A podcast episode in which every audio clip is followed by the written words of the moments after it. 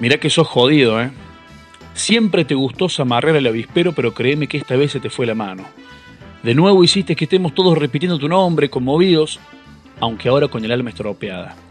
Como la inmensa cantidad de colegas y amigos que no paran de escribir y de llamar buscando explicaciones donde no hay más que tristeza, no estaba preparado para esta bomba. Te juro que este knockout 1 no sé cómo contarlo ni en qué lugar de tu riguroso archivo ubicarlo. Agarraste con la guardia desarmada y el cross todavía me tiene gateando sobre la lona. ¿En qué quilombo andarás metido ahora, vieja? Porque a mí no me jodas, vos no te fuiste a descansar. Si en tu vida cabían solo dos amores, el de Agus y los pibes, cierro los ojos y puedo oír tu voz resquebrajada narrándome el día en que fuiste papá, en un taxi rumbo a una conferencia de prensa, y el de hincharles las pelotas a los poderosos. ¿Te acordás cuando me dijiste que no dudara, que no fuera boludo, que me subiera ese avión rumbo a Las Vegas aunque no tuviera acreditación para la pelea en hotel? ¿Te acordás cómo me avivaste de que allá en los hoteles tienen dos camas grandotas y que como a vos solé te pagaba todo yo no tenía que poner ni un peso?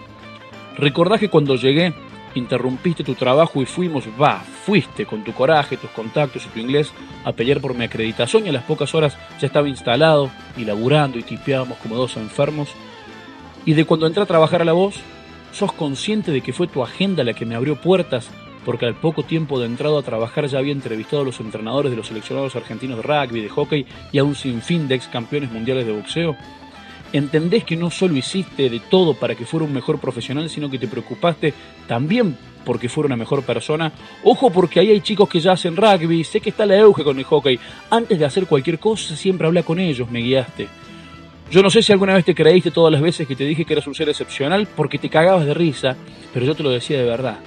A todos nos gusta cuestionar, inquietar al poder, husmear en el archivo, pero a veces por fatiga, por temor o vaya a saber por qué, le regalamos una sonrisa tímida al inútil de turno que ostenta un cargo y dudamos acerca de publicar o no un material que podría incomodar a un ídolo. Y ahí aparecías vos, como dijo hace un rato el Sapo Vázquez, un Quijote del periodismo, para recordarnos cuál era, cuál era la esencia de esta profesión que no entiende de favores oficiales ni de abrazos complacientes. Cuando murió mi viejo me costó reencontrar el rumbo. En ese entonces yo era un adolescente irresponsable y con él adelante el camino era demasiado fácil, solo se trataba de caminar detrás suyo. Desde esta madrugada, cuando leí el mensaje que confirmaba tu muerte, me siento otra vez algo perdido. Y ahora me doy cuenta del por qué. Perdí la brújula que me hacía pisar sobre seguro, al compás del amor y la dignidad.